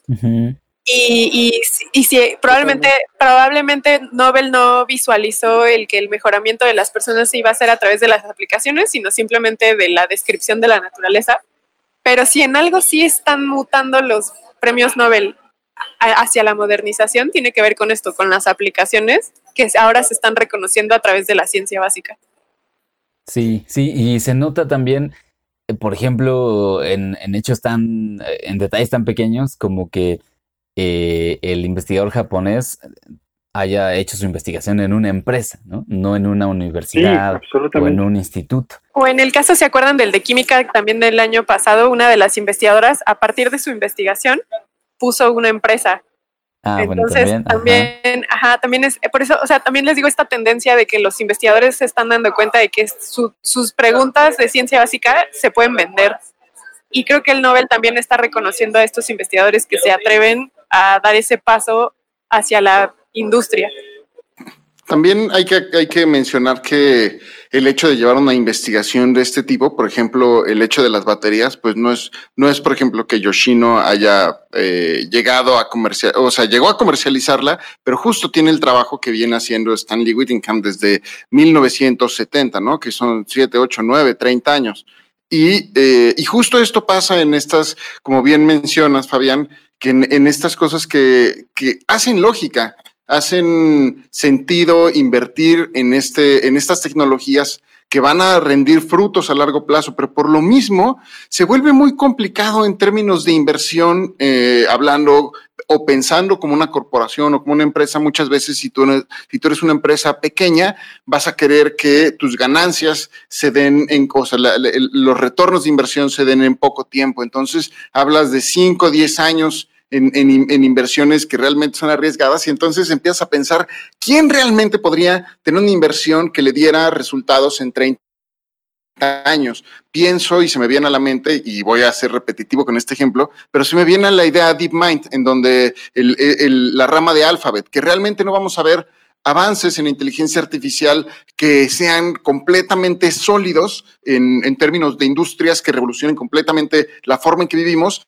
hasta dentro de otros 15, 20 años quizás sea algo, un cambio, un brinco que ni siquiera nos hayamos imaginado, pero los únicos que pueden llegar a invertir en este tipo de, de, de, expediciones del conocimiento, pues son como empresas como Google que pueden llegar a aguantar esa cantidad de tiempo. Y de dinero y que se pueden arriesgar, ¿no? O sea, que aunque haya pérdidas, este, no importa, haya otras cosas que lo sostengan. Sí, sin duda. Y, y, vaya, pues al final rinden frutos, como, como lo vemos con esta batería que cambió, eh, pues cómo, cómo vivimos, tal cual. Sí, pues en ese caso también y a manera también de conclusión de ver, analizar los tres premios Nobel, eh, me di cuenta de la, o sea, me queda muy claro que es el premio de la ciencia y que es emblemático dárselo a alguien, ¿no? O sea, representa a toda una comunidad. Pero justo con este de química y con el, bueno, con los tres, pero con el de química me di cuenta de este nivel de representatividad que tiene el premio. O sea, la crítica, una de las críticas más grandes que nosotros mismos les hemos hecho, pero que en general la comunidad científica le hace a los Nobel, es que solo se lo puede dar a tres personas. Y más allá de que siempre se los da a hombres caucásicos de países eh, de primer mundo, eso va más allá. O sea, al final, este, el que se lo hayan dado, por ejemplo, a este investigador Woodinoff de 97 años, o sea, también reconoce a todos estos investigadores que han colaborado con él, reconoce a todos los estudiantes a los que él ha formado, reconoce a todos estos investigadores que se han arriesgado por apostarle a esta línea de investigación y abre paso al reconocimiento de investigadores que eventualmente ganarán un premio Nobel en unas décadas, en unos años, y que digan, es que todo esto nació de la batería de litio y que ahora estamos usando este nuevo paradigma. Entonces, yo no, me, yo no había hecho consciente, o si lo había hecho consciente, había sido parcialmente consciente, el nivel, el nivel de responsabilidad que tiene otorgar un premio Nobel, porque no es cualquier cosa, o sea, en realidad te estás haciendo responsable de premiar a una persona que representa a muchas otras, que representa toda una idea de, de, trabajo, que representa una pregunta de investigación, pero que representa mucho dinero, mucho esfuerzo, una visión hacia futuro y es, es, demasiado. Entonces, no me gustaría ponerme los zapatos de las personas que terminan decidiendo a quién le van a dar el Nobel, porque es demasiada responsabilidad. Nadie va a ser feliz, no puedes hacer felices a todos. Eso también, o sea, saber que te llevaste entre las patas a alguien que se ha desvivido con una pregunta de investigación similar y que simplemente, por ejemplo, porque es mujer, no ha podido obtener la misma cantidad de dinero, por ejemplo, pero que tenía esa misma idea y saber que te la llevaste entre las patas y que a ella no la reconociste y que se vuelve también como un proceso vicioso, también debe ser un nivel de responsabilidad gigante. Sin duda. Sí, sí, claro. Pues eh, creo que nos podemos ir quedando con esa reflexión para ir cerrando este episodio. Eh, a menos que quieran aquí comentar alguna última cosa respecto de, del de química. Y si no, pues entonces comenzamos a cerrar. Este, este episodio, que fue el episodio de los premios Nobel de, que viene cada año.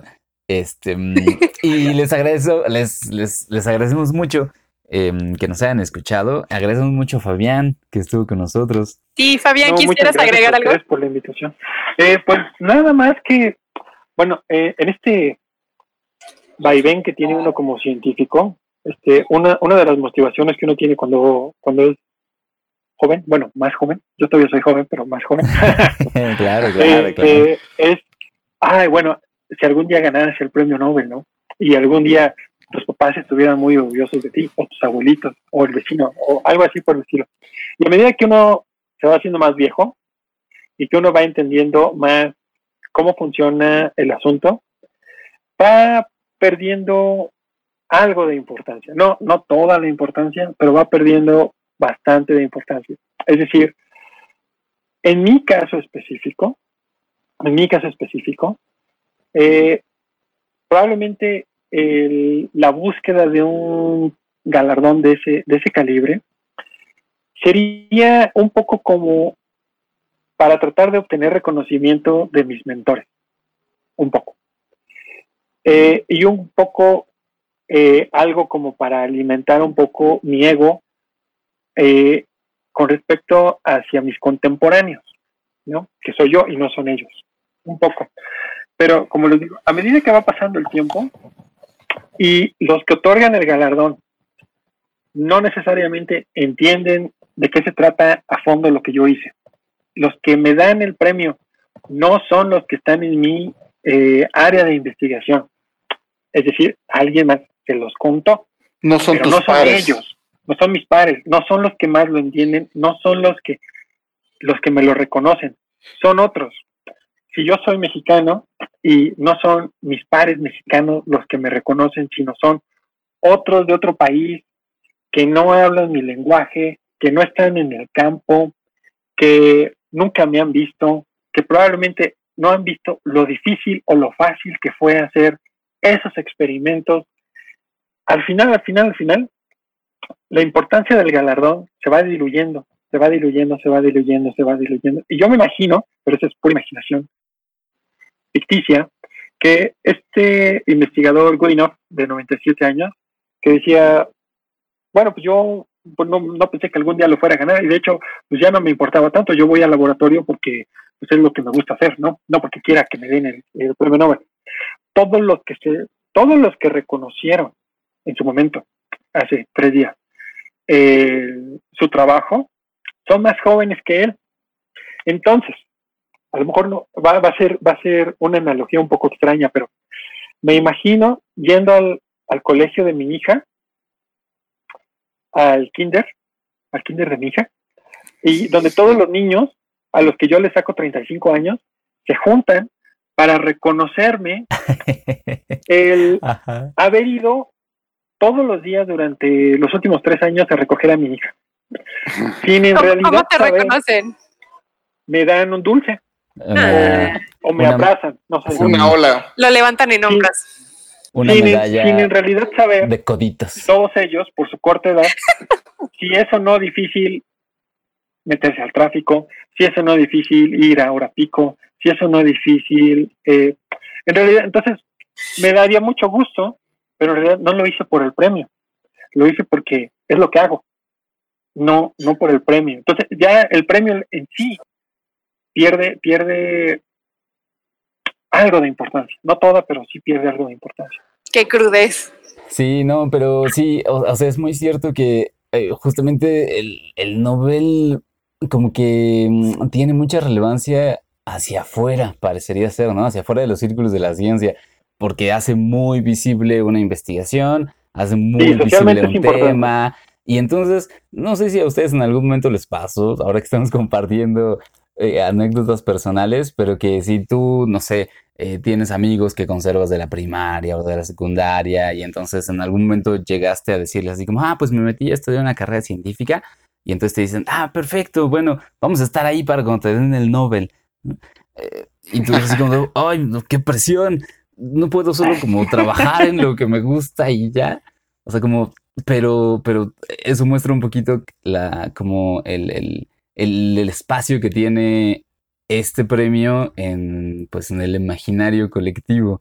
Sin duda también ayuda a democratizar esta información, porque enos aquí hablando, por ejemplo, yo estando explicando de las baterías y leyendo y investigando a fondo, y es un campo que también ayuda muchísimo a la divulgación de toda la gente que se dedica a un campo. Porque no nada más es los laboratorios o como bien decíamos, también es todas las personas que, re- que están en ese gremio, reconocerles la importancia eh, a sus aportes al colectivo, que somos todos. Sí, yo también mientras, Sí, ay, perdón, mientras escuchaba la entrevista que le hicieron a Good Enough, porque además se le oía muy feliz de haber sido galardonado con el Nobel, eh, porque justo, Un buen dinerito. sí, pero también por esta cuestión de que ya tenía 97 años y de hecho le dijeron así como, estás muy contento y es como, pues ya no tengo nada que perder. Y, eh, o sea, estaba muy consciente de su edad. Y, ah, o sea, mientras yo lo escuchaba, él, o sea, me pareció que él era justo como tú dices, este, Fabián. O sea, yo trabajo porque esto es lo que me gusta y también lo que tú dices, Vic. Y yo lo hago no por el reconocimiento, sino porque simplemente es lo que de- de- decidí estudiar hace 70 años y ahora aquí estoy. Y el que me hayan dado este premio es un valor agregado, pero en realidad esto es mi trabajo y esto es me apasiona y a esto me he dedicado. Y entonces el escucharlos a ellos me hizo ah, reevaluarme a mí y de esta presión que sentimos por parte de la sociedad de que tenemos que, al ser científicos, tenemos que aportarle a la gente. Y pues al final uno trabaja, ¿no? Y si le termina ayudando a los demás, ya es algo que le está ga- ganando al tiempo que está en este planeta. Pero no sé, o sea, creo que es demasiada presión social el pensar que tenemos que mejorar a la sociedad. Sí, o, o que aspirar al mayor premio posible, ¿no? Es, es demasiada presión y también eh, ilusoria e ilógico. Sí, fíjese, yo nada más querría cerrar mi participación compartiéndoles lo siguiente, que, que creo que viene a- al- al- como colación a la, justo lo que están mencionando ahorita. Y es, ¿para qué sirve la ciencia, no? ¿Qué es la ciencia? Sí, ¿Qué es la claro. ciencia en sí? Sin duda. Entonces, fíjense, o sea, desde que yo me empecé a emocionar con, con, con la ciencia, empecé a buscar uh, la definición de ciencia. Y en todo el tiempo, en muchísimo- muchísimos años en los que en los que me di a la tarea de buscar eh, la definición de ciencia, en realidad nunca encontré ninguna definición de ciencia que me gustara y que definiera lo que yo hago como científico. Entonces, este, yo hice mi propia definición de ciencia. Eh, y es lo que les quiero compartir ahora. Entonces, eh, y les digo esto porque este, básicamente viene como de, de lo que socialmente entendemos como ciencia. La ciencia no es una colección de datos curiosos. Por ejemplo, si vas en el transporte público eh, y ves una pantalla y alguien en el gobierno que maneja ese transporte público con muy buenas intenciones quiere darte a entender lo que es la ciencia y dice, ah, ¿sabías que eh, el 100 pies no tiene 100 pies realmente, sino tiene como 45 o no sé cuántos tenga, no soy biólogo, ustedes saben más de eso, pero tiene menos de 100. ¿Quién sabe? Entonces, es un, es un dato curioso que en realidad desvirtúa. Varía entre géneros, nada más. Eh, pues, pues, varía entre géneros. ahí este, está, ahí está. Desvirtúa y desvía un poco, no, de hecho no un poco, bastante y limita mucho lo que es la ciencia. Entonces, ahí les va. La ciencia, la palabra ciencia en el lenguaje español, eh, no termina con ar, er, ir, pero es un verbo. Es, y el verbo es una actividad. Y se trata de la actividad de descubrir fenómenos y generar conocimiento. Describir fenómenos de la naturaleza y generar conocimiento. Esa es la palabra ciencia. Entonces, un descubrimiento que se hace dentro de la ciencia y de la explicación del universo solamente es válido hasta que no haya una nueva interpretación. Cuando hay una nueva interpretación, ese conocimiento cambia. Entonces, eh, eso aplica para lo que estábamos platicando hace rato de si hay o no hay exoplanetas, si los planetas son más gaseosos al final de la de la de, de, qué tan cerca estén de, su sistema solar y los que están más hacia, hacia, el centro son más son más masivos. Cada vez que, que ponemos un pedazo de conocimiento, ese pedazo de conocimiento explica algún fenómeno de la naturaleza. Entonces, lo que buscamos los científicos es poner un pedacito de ese, de ese rompecabezas. Que otra cosa que les digo a mis alumnos, este, hablando de ese rompecabezas, es eh, seguramente a muchos de los que nos dedicamos a la ciencia nos gusta armar rompecabezas. Y entonces les pregunto, ¿quién cree que la ciencia es como un rompecabezas? Pues todos levantan la mano.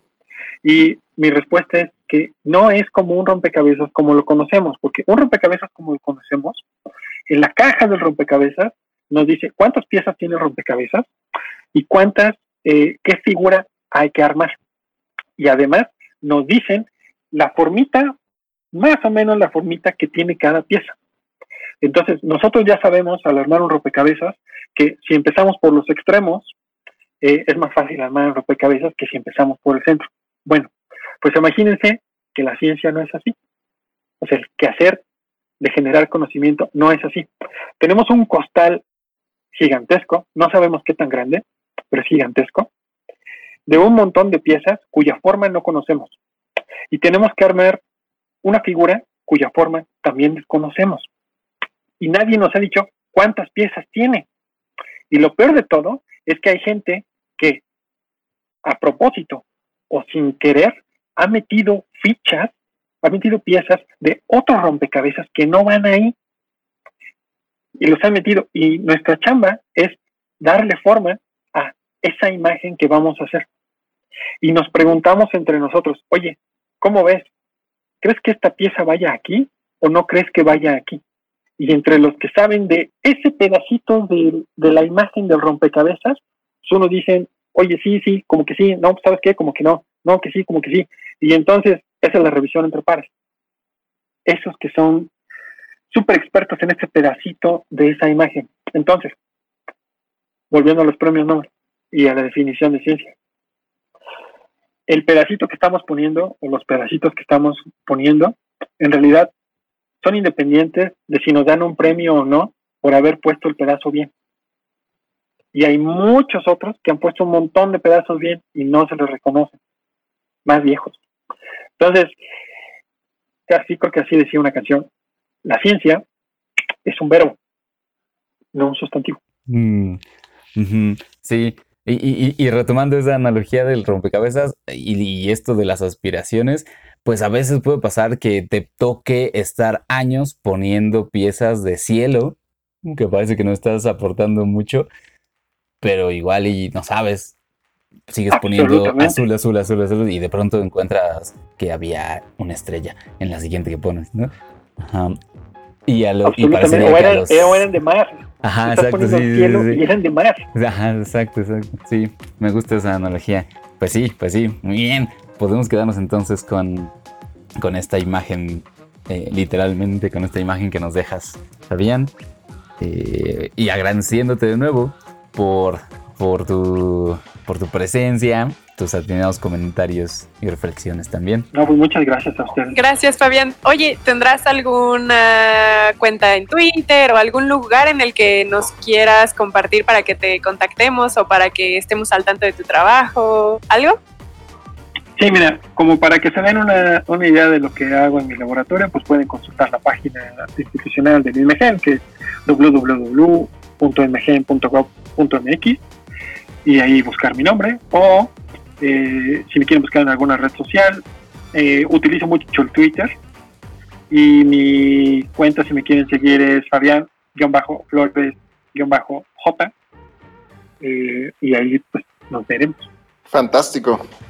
Buenísimo. amigo. Muchísimas gracias, Fabián. No, de qué. Y nosotros también nos comenzamos a despedir. Amigos, si quieren dar sus cuentas, también. Yo, a mí me pueden encontrar en Twitter como Soflofu. Pach, ¿a ti cómo te encuentran? A mí me encuentran como Pacheco VV en Twitter. Vic. Yo como arroba Víctor Rogelio y bueno, la cuenta de Cienciacionales que es arroba Cienciacionales todo con C. Recuerden que también nos pueden escribir a nuestro correo, que cuál es, Sof? Nuestro correo que es historiascienciacionales.gmail.com. También estamos en SoundCloud, iTunes y Spotify como Historias Cienciacionales. Y en Twitter estamos como arroba cienciacionales y en Facebook como Historias Cienciacionales y ya no tienen pretexto para no seguirnos. Les agradecemos mucho si han llegado hasta acá de esta emisión y nos vemos hasta la próxima. Adiós. Bye. Hasta pronto. Chao.